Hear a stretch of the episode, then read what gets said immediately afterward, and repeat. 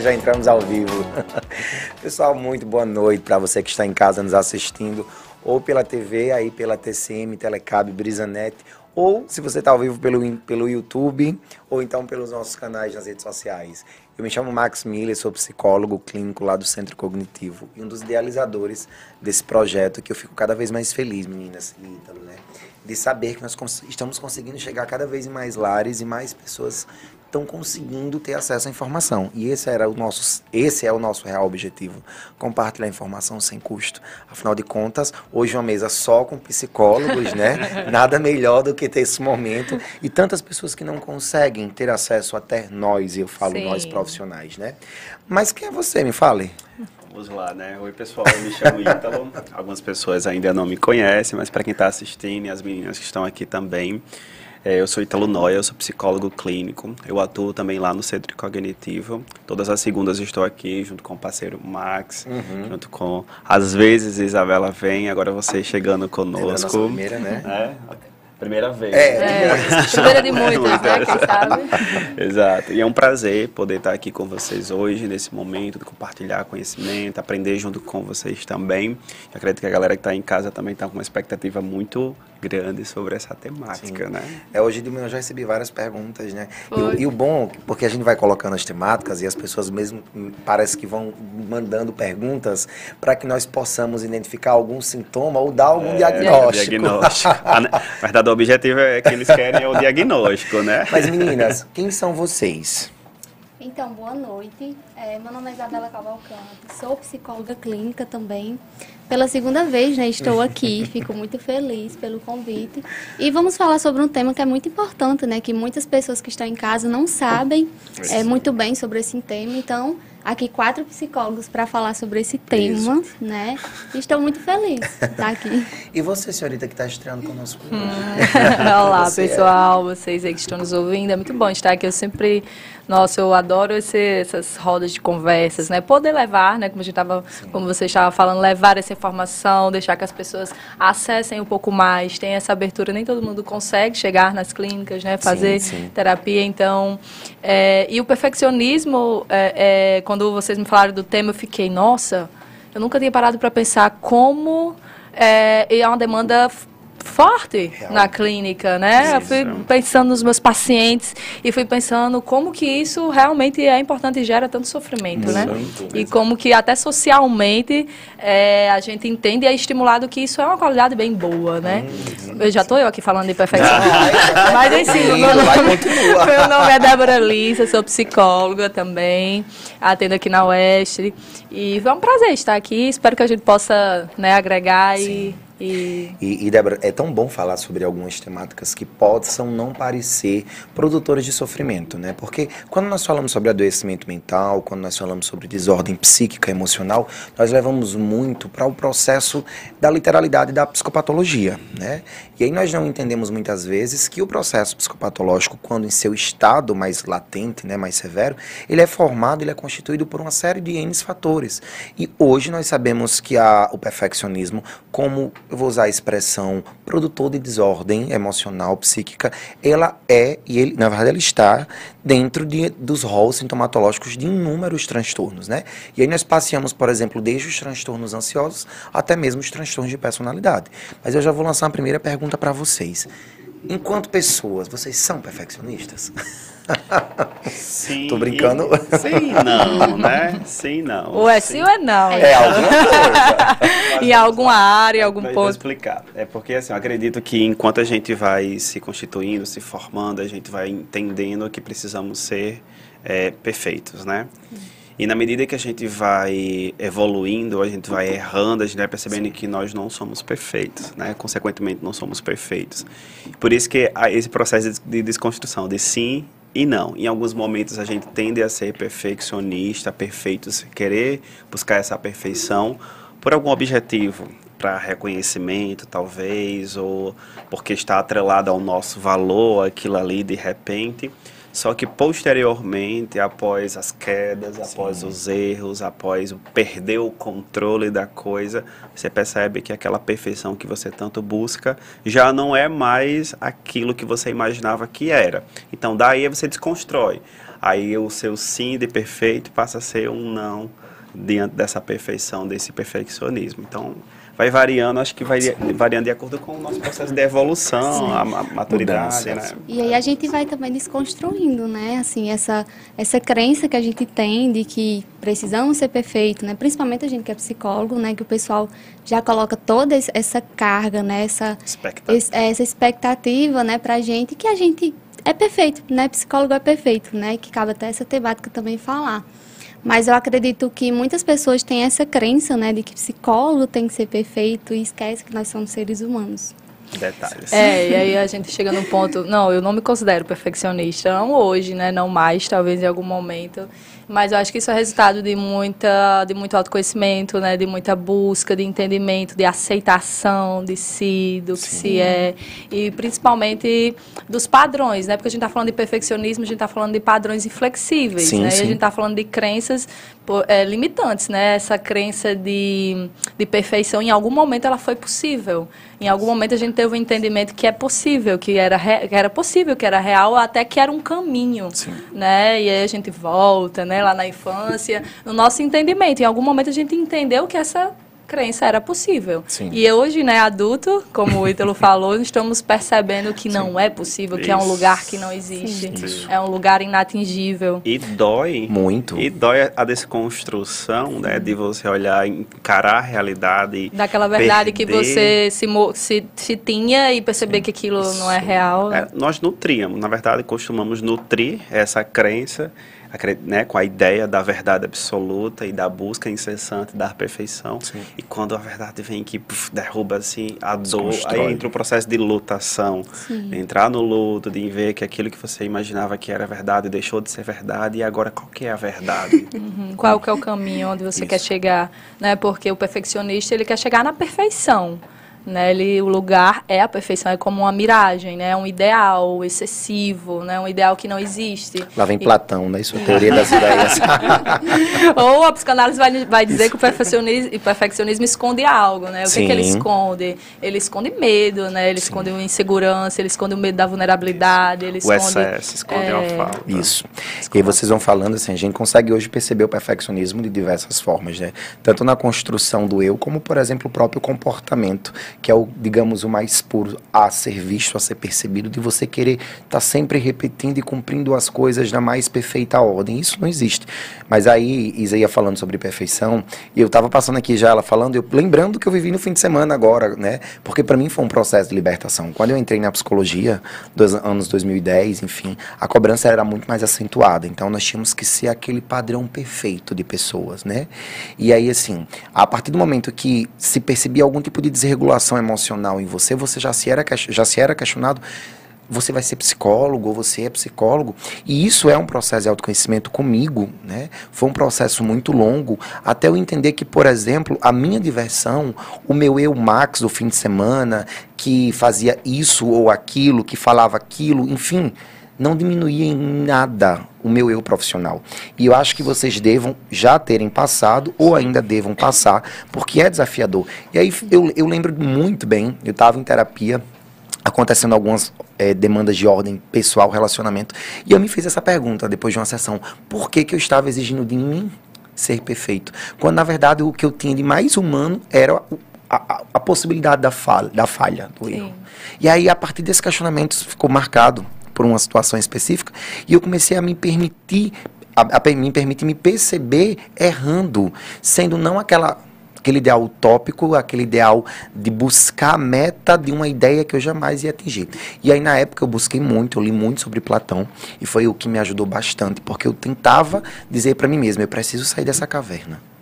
E aquela caverna que eu habitava, onde eu conseguia ver sombras que eram as minhas projeções buscando ser perfeito, me ajudaram significativamente. Sim. Que, que é um dos tipos, né, também Sim. do perfeccionismo. É esse que não consegue aceitar os erros, né, uhum. né, que não aceita errar, né, que quer tudo na perfeita ordem, né, na perfeita organização. Né? E, e, e a, o... que, que, é justamente isso do, do, lugar da vulnerabilidade, né? Você se, se deparou com a sua vulnerabilidade e com a sua humanidade. Né? Sabe uma coisa, gente, que assim, que foi um conflito, inclusive, muito acentuado nos meus relacionamentos amorosos. Eu não permitia que o outro fizesse nada. E isso até nos ambientes de trabalho, assim, eu não conseguia confiar. Tarefas simples, coisas simples. De repente, um preenchimento, sei lá, de um documento. Eu tinha que fiscalizar, porque na minha forma de perceber, a pessoa não ia atingir o nível de exigência Esse de perfeição que eu Você colocava. construiu. Muito. Porque o perfeccionista é isso, né? Ele Isso. constrói esses padrões elevados Sim. e fica difícil até no relacionamento, né? Falando no relacionamento, você constrói padrões elevados que o outro não vai atingir. Não e né, e se você tem dificuldade também de reconhecer suas falhas, também vai ser, ser difícil não, não se relacionar, né, com outro. Isso. Dividir espaço comigo sempre foi muito desafiador, não sei pra vocês, porque eu era aquela pessoa assim, perfeita. E pra mim foi libertador quando eu comecei a permitir que minha casa ficasse bagunçada. Sim. Porque tudo tinha que ser organizado Viver por esse tamanho. desconforto, né? Do- de, um- de uma cor, de uma roupa ali Sim. vermelha no meio das pretas. Ou um prato sujo no meio dos limpos. É tanto que eu acho que quem trabalha comigo, o pessoal lá do centro, deve achar, porque lá eu tenho ainda um pouco disso, né? Então, Um pouquinho, um pouco muito. Ah, mas é. Evolu... Não, não Evoluiu. deixou de ser, mas. Aí chega na minha casa ver a bagunça, mas assim, gente, até a minha bagunça ela era organizada, porque eu tinha que saber onde é que tem que estar cada coisa. Tem que ser uma bagunça milimetricamente perfeita e pensada, gente, mas é libertador. É, eu acredito que um, um ponto interessante a ser dito nesse momento de a gente se cobrar muito, nesse, nessa crença que deixa a gente enrijecido com os nossos comportamentos, com, os nossa, com as nossas atitudes, é saber o, o nosso limite, até onde Sim. aguentamos com a perfeição, na busca da perfeição, né? Isso. Eu acredito, eu vejo muito que enquanto é suportável, eu vou em busca desse mundo, Ideal. desse caminho utópico, dessa verdade utópica da perfeição. Até o momento em que o nosso corpo ele já vai falando e começa as reações eh, fisiológicas, os nossos comportamentos disfuncionais, crenças, enfim.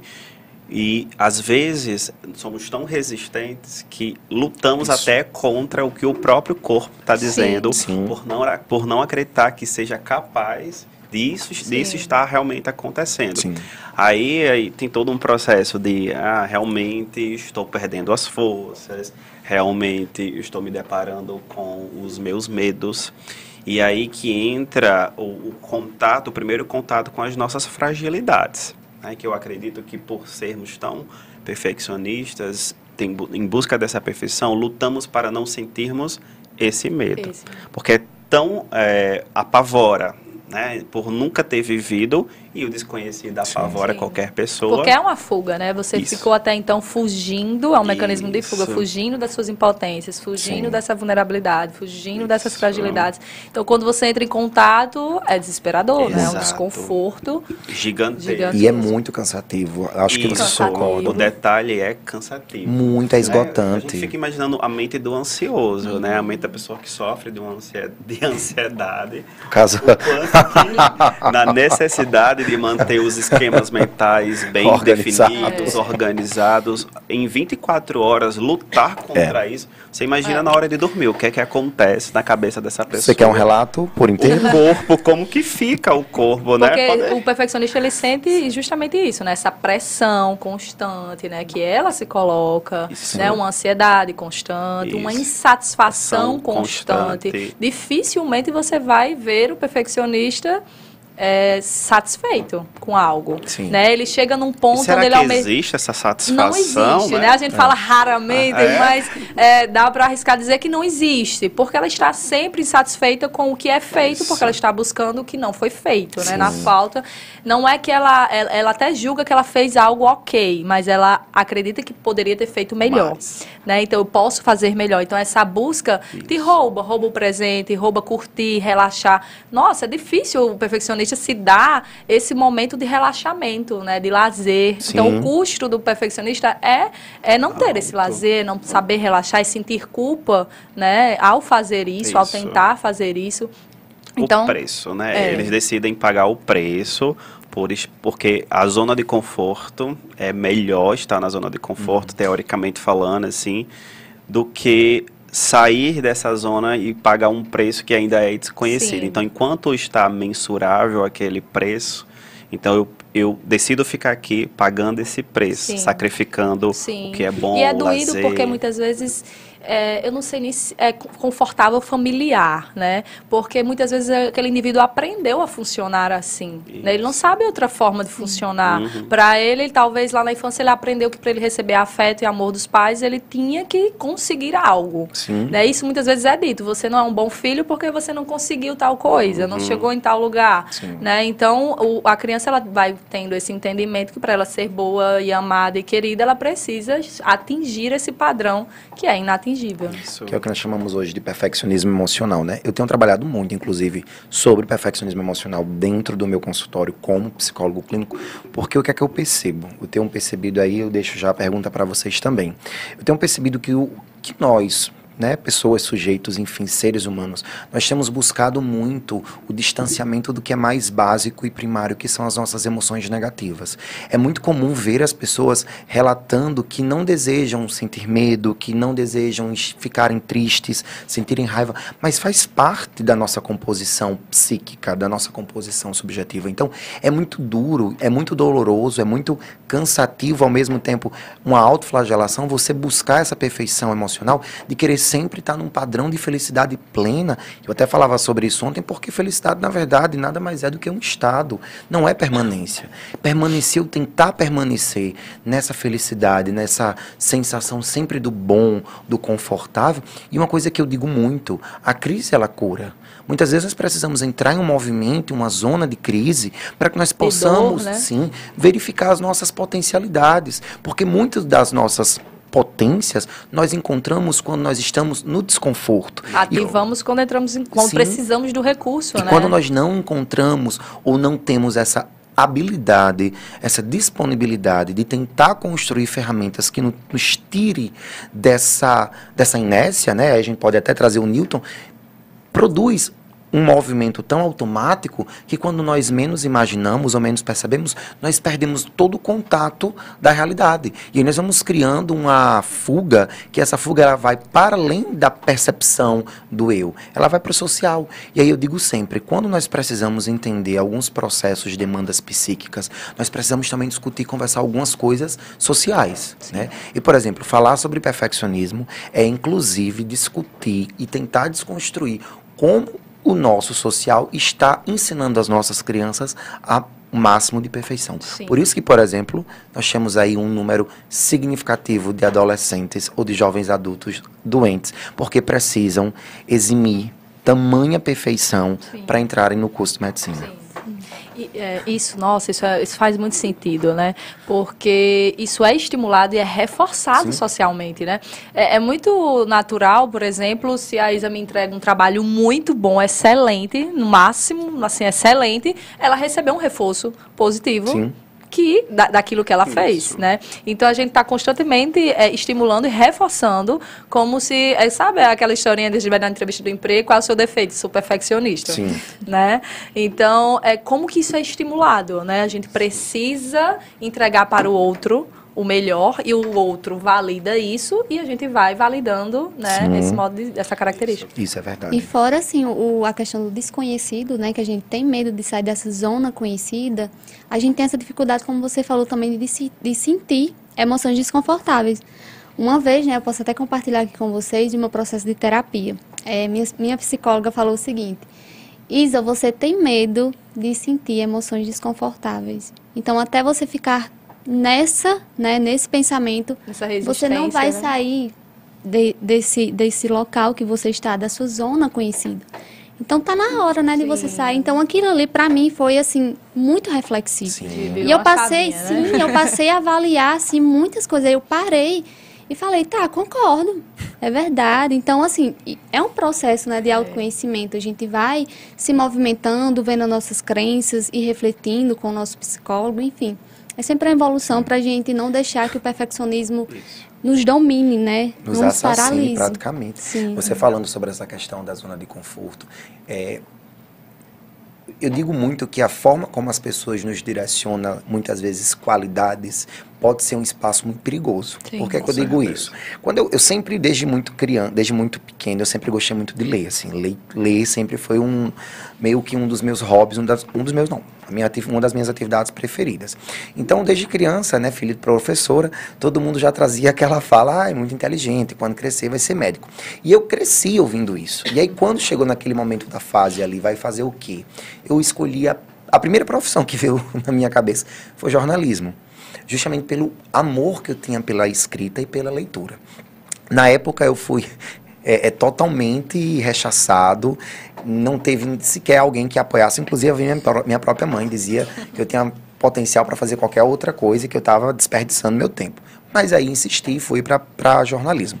E os outros dois cursos que eu sempre tive vontade de fazer era psicologia e o outro medicina. Mas eu vi tanto durante a minha adolescência e ainda na faculdade de jornalismo, ainda na vida adulta agora, ah, você está perdendo seu tempo, você era para ser médico, você era para ser médico, que as minhas primeiras conquistas a partir da psicologia, os primeiros espaços que eu comecei a conquistar, né, que eu comecei a, a- a construir, não funcionava porque eu era perfeito, ou melhor, eu era muito bom para estar naquele espaço. Era como se aquele espaço ele não me merecesse. Eu tinha potencial de algo muito maior. Então eu fiquei, foram muitos, muitos eventos terapêuticos para me conseguir desconstruir de que eu poderia ser perfeito ou falho em qualquer ambiente que eu estivesse e que o julgamento do outro não me definiria. E aí, faz pouco tempo isso, isso não é coisa de muitas de longas datas, assim, até eu conseguir fazer as pazes com a minha profissão, fazer as pazes com tudo que eu vinha conquistando e principalmente entender que a forma como o outro me via de ser perfeito, de ser potente para um determinado espaço, aquilo não era uma demanda minha.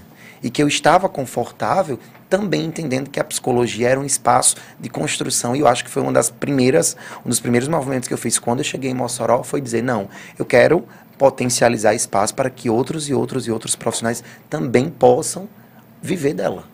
E foi aí onde É, eu hoje eu estava fazendo, um- acompanhando uma, uma paciente minha, e aí a gente falou algo sobre isso. Sim. Né? Falando sobre as crenças, falando sobre os valores também, que essas crenças determinam no comportamento Sim. e nas ações da- das pessoas. E aí a gente chegou a algumas conclusões e algumas pessoas praticamente passam por isso, agem dessa maneira, de compreenderem que ah, os nossos valores estão no que a gente tem, sim, né, é nessa perfeição, do que no que a gente realmente é. E a gente leva isso muito à risca e lutamos isso todos os dias, né? Para que isso fique mais evidente na nossa vida. É tanto que o número de pessoas que sofrem quando se frustram por alguma coisa específica, sei lá, alguma coisa pontual, por não ter superado a, ou alcançado as expectativas alheias, é muito alto, né? O número, é um número de pessoas bem, bem elevado. Porque entende que para eu ser amado, desejado, querido, valorizado, eu preciso ter é, mais do que eu tenho ou ser mais do que eu sou. E não simplesmente ser. Sei. isso. E entender isso, gente, é assim, eu não sei pra vocês, mas eu acho que eu, claro, assim, eu, depois que eu vim compreender esse processo, hoje eu tenho 32 anos, então depois é que esse, essa ideia Sim. se concretizou e enraizou na minha cabeça de que é, é, eu precisava desconstruir essa ideia de ter que superar as expectativas ou alcançar a expectativa do outro, porque eu, eu posso mais do que Sim, onde eu estou, eu devo se- ser mais do que eu sou, enfim. Isso é extremamente doloroso porque você vai começar a compreender que o teu valor, assim, o teu valor não está sobre o que você tem, sobre o que você é, e simplesmente sobre quem você é. Eu sou isso, então meu valor se não se resume, mas poda, possa se explicar nisso também. Mas é, aceitar que o outro se frustra com você por você não alcançar a expectativa dele. A Sim. parte mais dolorosa é realmente conseguir fazer esse corte, Sim. né? Não conseguir ficar preso, acorrentado ao outro, porque eu ad adquiri uma crença de que eu preciso superar, alcançar a expectativa E essa questão do outro. perfeccionismo ela é tão acentuada quando a gente vai observar o comportamento que, por exemplo, durante muito tempo, muito tempo mesmo, eu não me permitia falar errado. Tipo assim, uma, uma discordância verbal, uma discordância nominal, para mim era assim, era um pecado mortal. Uhum. Porque eu ficava naquela de que as pessoas me veem como uma pessoa muito inteligente, muito perfeita, então tenho que ficar Você nesse não espaço. Pode frustrar. Não, não. Imagina os é, professores. É a percepção do outro. Sim. Que é. esse é o pensamento, né? A preocupação Sim. maior com o pensamento do outro, outro né? De como é. o outro te vê. Então, se você se construiu movido a essa crença, esse pensamento, quem é você sem, sem esse pensamento Sim. agora, né? Sem essa, sem ter que atender essa expectativa do outro, ter que atender as suas, atender quem você é, atender os seus valores. A pessoa fica abaratada, assim, agora. Meu Deus, quem sou eu agora? Sim, se não tem um outro, perdida, se ninguém me valida, se ninguém agora, quem vai me validar? Vai, vai ter que construir uma nova maneira de ser, né? Que é olhar para dentro, que é olhar para você. Então, é, é um caminho, né? De volta, né? É um caminho. É porque quando a gente fala sobre perfeccionismo assim a nível de comportamento, a gente olha muito para o toque, uhum. né? O uhum. toque ali, o comportamento compulsivo na repetição. Só que o perfeccionismo não é só isso. Não. Né? Claro que o perfeccionismo está presente nesses rolos sintomatológicos, como eu falei, de vários transtornos, mas quando a gente vai entender sobre perfeccionismo, está muito do processo do subjetivo. Sim, né? é uma característica e que não necessariamente também está em todas as áreas da sua Sim, vida. Né? Claro. Né? Ela pode estar na área do trabalho, na área pessoal, na área é, de, de, doméstica, enfim, ela pode estar em alguma área da sua vida. Então, se tu, uhum. você precisa analisar em qual área da sua vida isso está, Sim. você tem essa necessidade.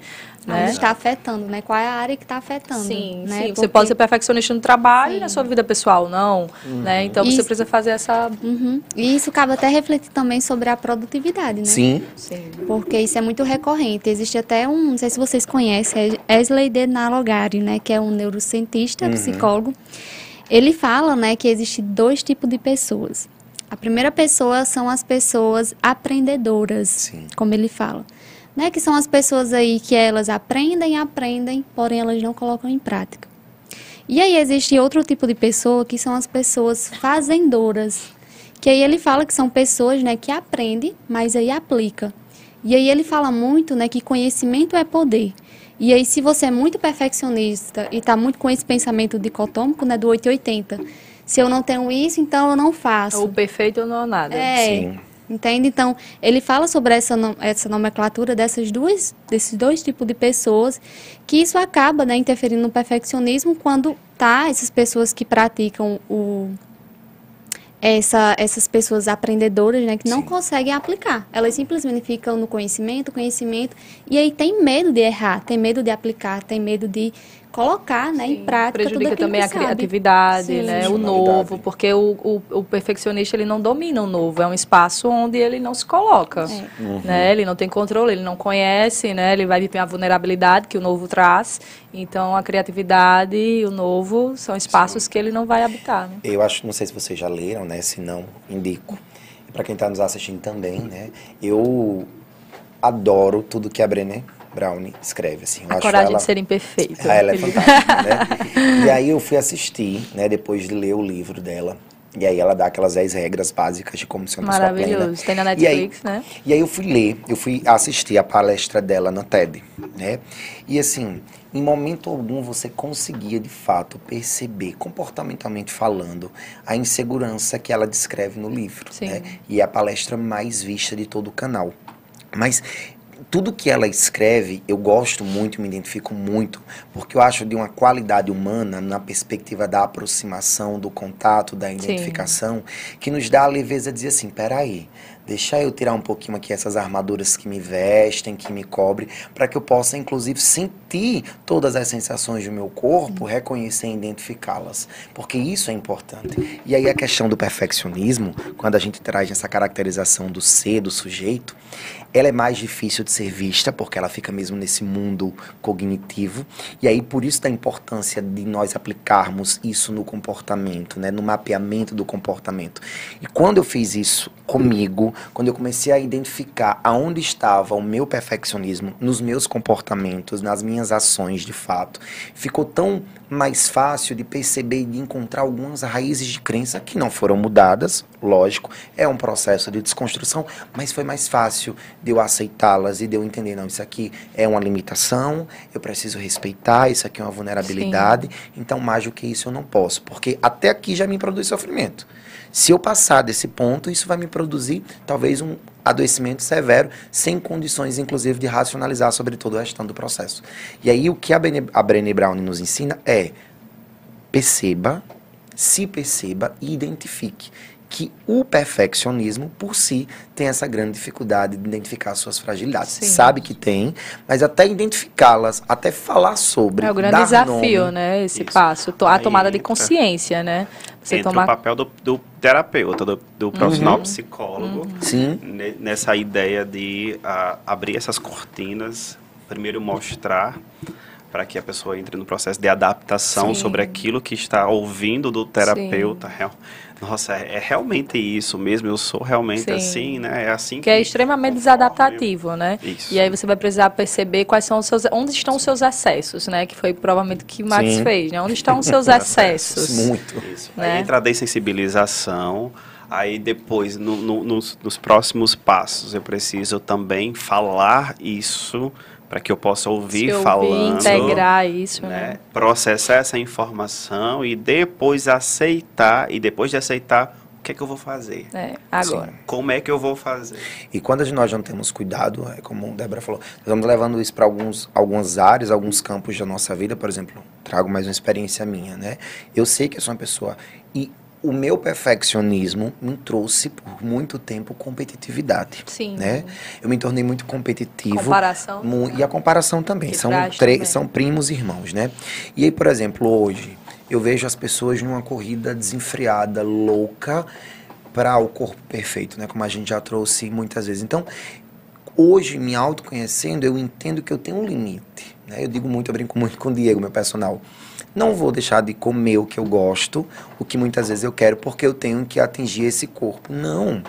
Se eu tiver que atingi-lo, claro que vai ser num processo que ele não vai ser apressado e eu não vou deixar de aproveitar e de viver e de experimentar coisas que me permitem também se sentir feliz. É, é, é sentir o, o, processo, né? Viver o caminho, não só o foco, porque o perfeccionista está focado no resultado, né? Sim. né? Nesse resultado extraordinário, nessa miragem, né? Nesse lugar ideal e, e que é inatingível. Muito. Né? Então, é, é, é revisitar esse, esses padrões, né? Sim. né? Fazer essa avaliação desses padrões como você estava trazendo. Da linha de saída até a linha de chegada o caminho ele é desconhecido. Sim.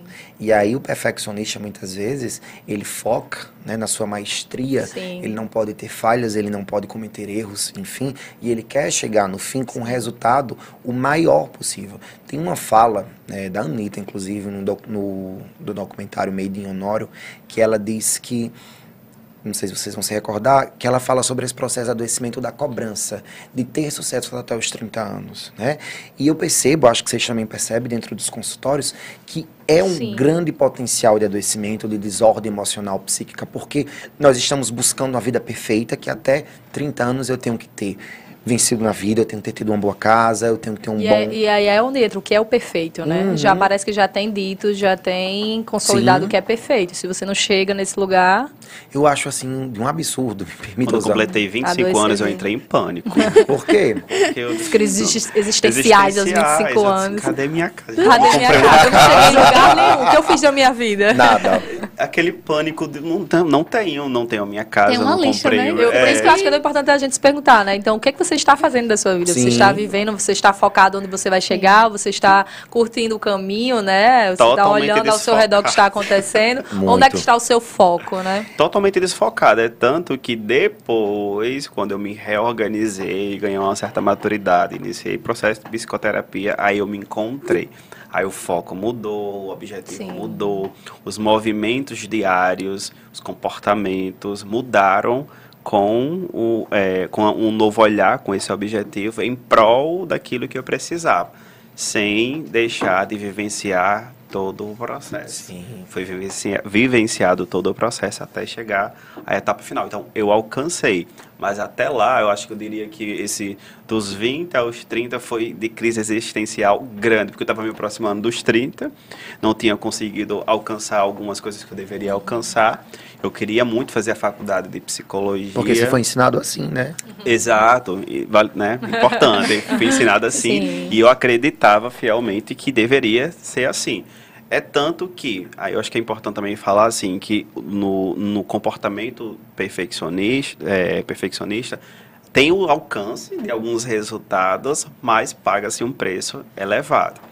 E aí, durante esse meu período dos 10 anos, do que é entre os 20 aos 30 anos, lutei muito contra tudo, contra todos, até contra mim também, inclusive. Com certeza. Alcancei alguns resultados, mas no final, o meu preço foi superior ao que eu podia pagar. Sim. E aí Qual foi adoeci. O custo, né? Uhum. Adoeci a ponto de parar minha vida durante dois anos para poder conseguir dar conta da dívida uhum. que eu é, levantei Sim. na cobrança excessiva. Sim.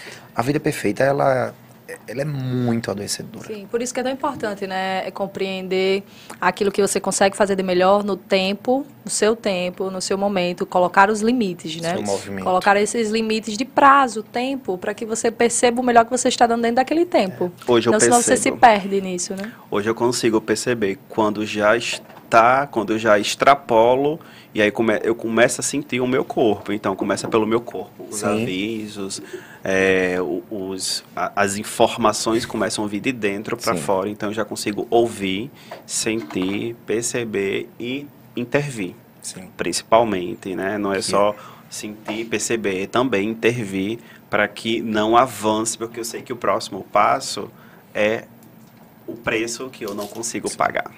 E é extremamente importante, assim, essa autopercepção. Claro que se dá pelo autoconhecimento, façam terapia. É. Eu digo isso todos os dias. Façam terapia, psicoterapia, vocês não têm noção. E, né, cada dia que passa, a situação só piora. Mas, enfim. e, assim, o perfeccionismo, quando a gente menos espera, se nós não tomarmos conta, ele vai, assim, é, encontrando espaços, brechas para nos tornar cada vez mais, para nos desorganizar cada vez mais, para produzir em nós latências sintomatológicas, psicopatológicas, né? Eu fico pensando, eu até comentei hoje, eu estava um pouco ansioso agora no final da tarde, e aí eu disse assim, para mim que sou psicólogo, né, e sabia do porquê que eu estava com aquele aquela vivência ansiosa, uhum. é difícil esperar dizer calma, Max. Uhum. Vai dar certo, ou se não der certo, você vai tentar. É importante. Vai acontecer de uma forma ou de outra, mas respeita o seu tempo.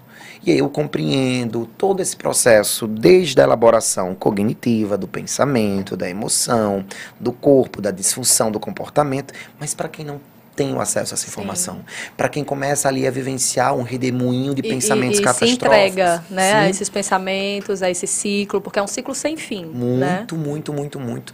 E a falta da psicoterapia na nossa vida se torna, de fato, um, um detalhe que pode nos colocar num precipício, Sim. literalmente falando. Por isso que nós temos, eu adoro, assim, existem alguns livros, algumas literaturas que eu gosto sempre de revisitar, né? e o Laranja Mecânico, uhum. né? Assim, por mais que fale sobre comportamento, por mais que fale sobre toda a transformação da psicologia, mas ali para mim é um relato sobre como a sociedade tenta transformar as pessoas em padrões de perfeição. Porque na verdade aquele exemplo nada mais foi do que uma modelação para um comportamento perfeito. Sim. E assim, tentou retirar de um ser humano que ele tem de mais instintivo, que inclusive está dentro de nós a crueldade, né? a maldade, porque faz parte de um instinto. A violência está na nossa base biológica do comportamento. Então, eu acho que é isso que está acontecendo. Sim, a gente aprende, a criança aprende muito, né, através de um modelo, né? Sim. E uma das, das origens também possíveis seria essa, né? Ela aprender, às vezes os pais nem estão ali nessa autocobrança, nessa cobrança excessiva, mas está ali funcionando dessa forma, Sim. né? E aí há um, modelo, né? Um modelo de onde a criança aprende né, a funcionar também. Fran, Fran diria aqui, né, sobre a, a, o comportamento biológico, a, perspectiva neurológica da coisa, ela como neurocientista, pesquisadora. É interessante também falar que hum, não necessariamente, não é porque a gente quer especificamente Sim. ser assim, Isso, sim. né? E nem é tão simples assim fazer essa, essa transição na, na mudança desses padrões comportamentais. Né? Isso envolve química cerebral, Sim. né? neurologicamente falando. Isso envolve todo um processo de flexibilização cognitiva e aí isso se dá né?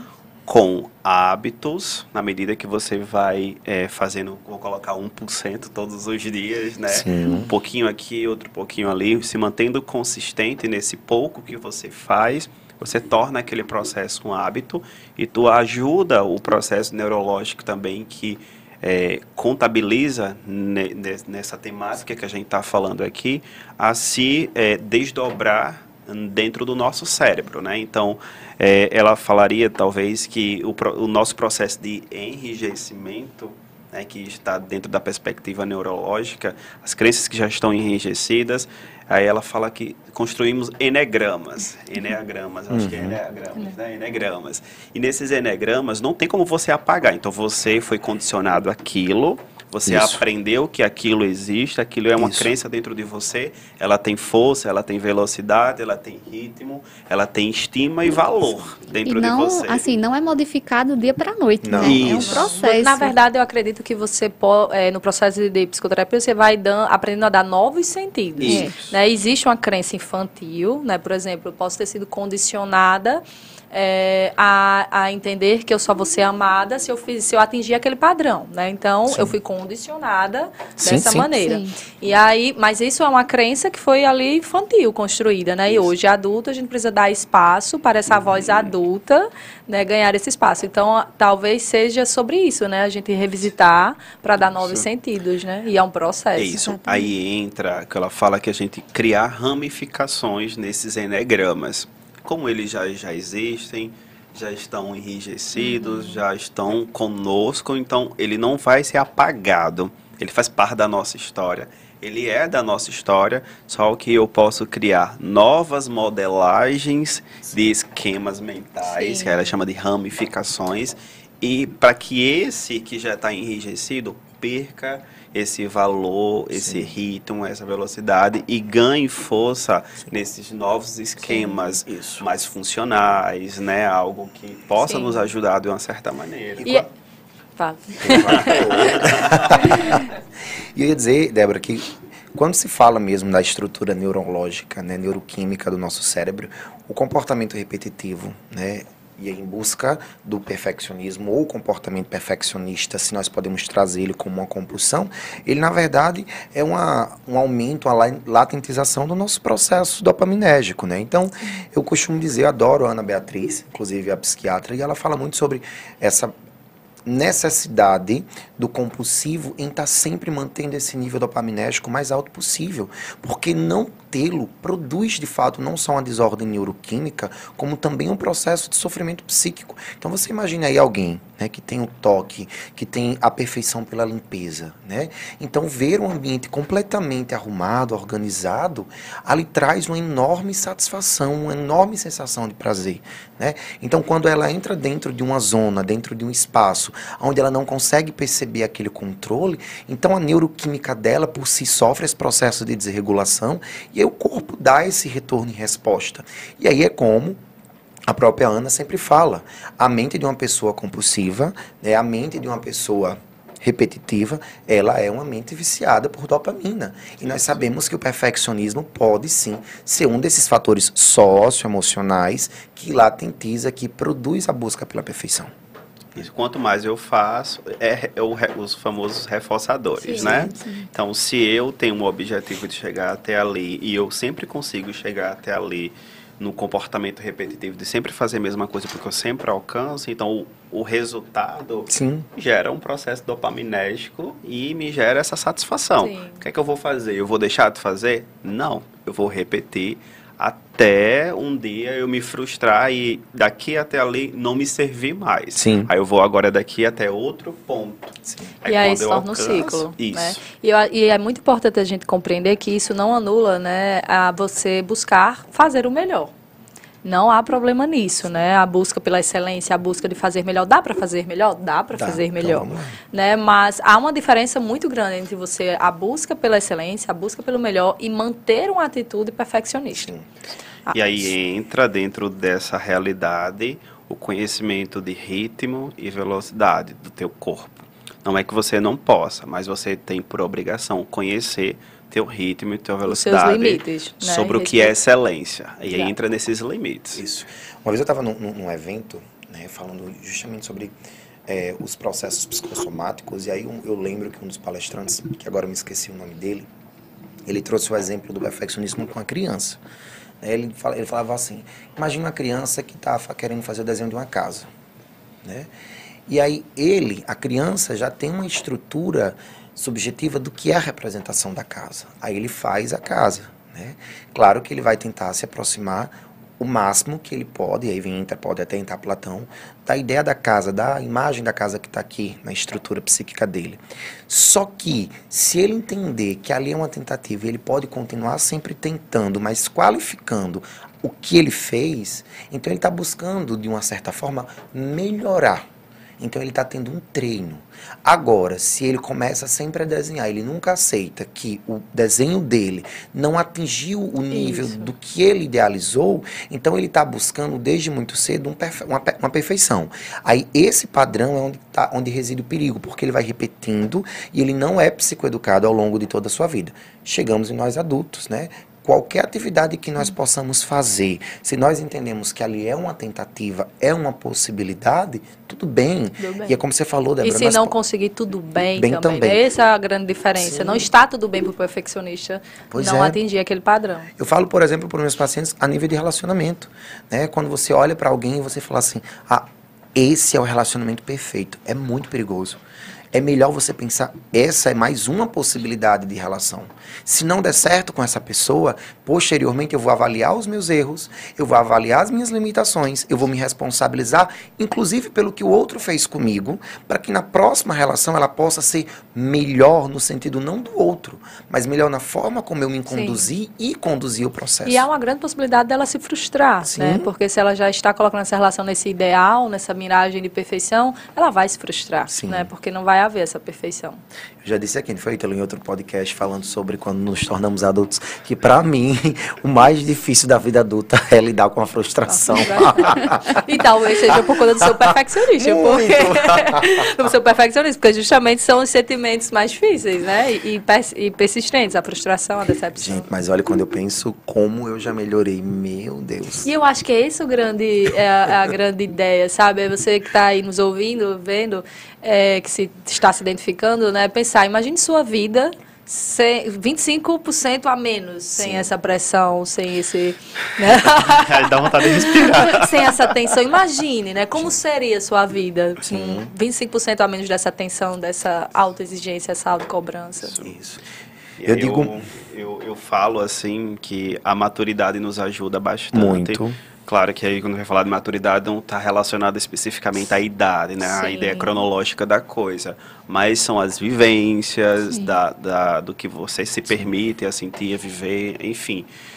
E isso tem me ajudado bastante. Né? Isso tem me, me colocado em, em situações onde é mais fácil opinar, é mais fácil pensar, é mais fácil tomar decisões, é mais fácil trilhar o caminho, porque ali você praticamente não é que você é, é fácil trilhar o caminho, porque você já sabe o que é que vai vir. O processo é doloroso, mas por você já ter vivido antes, então você já sabe que o que mais ou menos vai acontecer, mas que você sabe lidar com aquilo que possivelmente possa acontecer. Então, tirar 25% das costas, né, digamos assim, de uma tonelada de preocupação e de perfeição, isso faz com que a gente devolva para o nosso pulmão o oxigênio que está faltando por não Sim. Conseguir E respirar te coloca na vida, né? sim. Na realidade, no real. Isso. Isso. E Fizeram fica aqui- mais leve, né? Eu E acho que mais fica leve. mais leve. Porque Fizeram aqui uma pergunta. o perfeccionista vai sentir essa leveza, esse relaxamento, porque ele não se coloca nesse lugar. Né? Jogaram aqui uma pergunta, eu vou botar para ver quem tem coragem de responder, viu? Bora lá. né? Perguntaram aqui no É Instagram. ping-pong. É, fizeram uma pergunta aqui vamos, no vamos girar aqui É. a garrafinha É que vai cair. Perguntaram aqui no Instagram se pode perdoar alguém um fim de um relacionamento após nossas falas estar percebendo que a pessoa era perfeccionista e que ela precisava ser ajudada e não julgada? E- Alguém responda. Não, então eu acho que ela mesma já está se percebendo que ela julgou, né? Ela falou Sim. que houve um julgamento, então acho que vale, vale você pensar. Eu joguei, colocaram aqui no Instagram. Responde, Débora. talvez, ela, talvez ela esteja refletindo sobre ela mesma, né? Sobre o que ela, como ela se colocou, se ela julgou, né? Mas eu acho que precisa avaliar o que, que, que aconteceu, né? E se ela, ela talvez esteja sentindo que não acolheu, né, o outro, Sim. né? Não, não compreendeu como o outro é, né? Então, um bom caminho para essa pessoa também é buscar a terapia, né? Terapia. Entender o porquê de onde possivelmente possa ter havido esse julgamento, né, para ela se compreender, né, porque senão ela pode acabar come- começar a se culpabilizar, aí, né, por ter feito isso. Mas é, e, e é muito importante porque é diferente a gente compreender, por exemplo, um parceiro que está com depressão, que tem ansiedade, tem um limite da gente compreender o que o outro está passando, ou está sofrendo, ou tem, ou é. E até que ponto você vai dar conta disso? Até que ponto também é da sua responsabilidade, aí não sei o que foi que ele fez, mas até que ponto é da sua responsabilidade, né? Tem um limite de compreensão e de até que ponto isso te atravessou, atravessou a relação. Entra muito aí, Débora, assim, porque é, é, acho que na ideia de, de a dois, nesse processo de um, onde um cobra o outro, entra muito a expectativa sobre o outro e sobre a, a transferência que fazemos também para o outro sobre o que achamos, sobre o que queremos, sobre o ideal desse outro na minha vida. Eu acho que a Ailton trouxe algumas falas dele aqui em outro momento, quando, né, quando teve aqui no podcast. que deixou algumas pessoas desnorteadas. To- Totalmente, totalmente, né? Mas enfim, mas acho que é interessante, né? Nessa, nessa ideia de, de ah, eu cobrava muito o outro, enfim, nessa ideia de buscar entender por que que eu- o que que eu quero do outro nesse processo de cobrança, né? Se eu cobro muito o outro porque eu quero de alguma maneira que esse outro chegue em algum lugar que de uma certa maneira devolva para mim alguma coisa e que me nutra ele de alguma maneira. Sim, porque é justo. O personista ele, tá, ele, ele quer receber algo que ele acha que precisa, né? E ele acha que vai conseguir sendo assim. Ela falou que o- a pessoa era, ela compreendeu agora que a pessoa era perfeccionista, né? E era o que a gente estava falando sobre como é difícil se relacionar. Sim. Porque esse outro construiu um padrão que provavelmente ela não estava atingindo, né? Sim. Talvez tenha sido justamente isso. Meninas, Ítalo, nosso tempo já, Já? tá acabando. É, rapidinho, né, Isa? Mas é igual o programa do jogo. tanta coisa pra Ah. Mas virão muitos outros momentos. Eu já vim pensando aqui, vocês falando sobre relacionamentos e perfeccionismo, Ah, já vindo várias propostas temáticas Você acha aqui. dela? Nem acho que você Não, gosta. pouco, né? Fala um pouco sobre isso. Mas meninas, deixar aqui meu agradecimento aí passar para vocês a fala, né? Como vocês já disseram onde vocês estão, mas o meu muito obrigado. E aí, redes sociais, onde é que Sim. podem encontrar vocês? Compartilhem. Então, posso começar, né? É a minha rede social, é Isabela Cavalcante, né? Se vocês quiserem entrar aí nas redes sociais, eu tenho um projeto bem bacana, que é o projeto do Papo com a Isa, que acontece segunda quarta-feira. Lá eu falo um pouquinho sobre saúde mental, sobre autoestima e trago aí umas pequenas reflexões bem levezinha, né? Então, espero que você daí de casa tenha gostado do tema, né? Que você reflita, né, sobre também a sua produtividade e lembrar sempre, né, que é melhor feito do que perfeito. Então, sempre reavaliar o que é que esse perfeccionismo está atrapalhando realmente a sua vida. E muito obrigada pelo convite novamente. Obrigada pela confiança mais uma vez. Fico muito feliz, né, de estar Vão com tá vindo sempre. Para quem não sabe, eu sou recém-formada também praticamente. Então, para mim estar com profissionais assim da área, para mim é muito satisfatório. Eu amo, adoro olhar para os profissionais e ver que eu estou dentro, que eu estou também ali unido com vocês. E muito obrigada. É isso aí, obrigado. E você. Débora, onde Bom, é que eu podem encontrar? Estou aqui disponível para as próximas. Eu adoro bater papo. Samir, anota aí. Samir. Por favor. Bom, é, quem quiser me encontrar é PC Débora Lissa. É, eu acho que o que tem. Acho que a gente falou sobre muita coisa, né? Acho que daria para falar sobre aprofundar muito mais. Mas é se fez sentido para você aí, né? Se, se fez sentido, se deu aquele desconforto, né, Ítalo? se é, é sinal que, que, que tá. Que, que tem algo para fazer sentido, tem algo para mudar, e mudança é processo, mudança dá trabalho, mudança dói. E não é, é não é sobre você deixar de ser perfeccionista, como a gente estava falando, mas é sobre você flexibilizar, aprender a flexibilizar, aprender a se permitir, né? aprender a, ocupar esses lugares, esses espaços de vulnerabilidade, de, de emoções né? negativas. possibilidades. E de maturidade emocional, né? Então, é, terapia é um ótimo é. caminho né, para esse processo. E é isso. Fica aqui o meu carinho, um beijo para cada um de vocês e até uma próxima. Com certeza. E agora com você. É, eu agradeço, meninas, por vocês terem aceito o convite. É, é, foi maravilhoso. Né? Eu acho que vocês são bem experientes nessa área aí. é, uma coisa eu acho interessante também falar aqui é, para as pessoas que estão nos ouvindo, para as pessoas que estão nos acompanhando, para a pessoa que mandou a mensagem, que já deduzo aqui. é, sejam mais generosos Sim. com vocês, né? É, se cobrem menos. O resultado ele virá de qualquer forma, seja você num ritmo frenético ou seja devagar que seja devagar ou que seja no seu ritmo, Sim. mas seja generoso com vocês. E eu agradeço. Muito obrigado. Já diz o bom dito, a crise cura, né? Sim. Cria cura.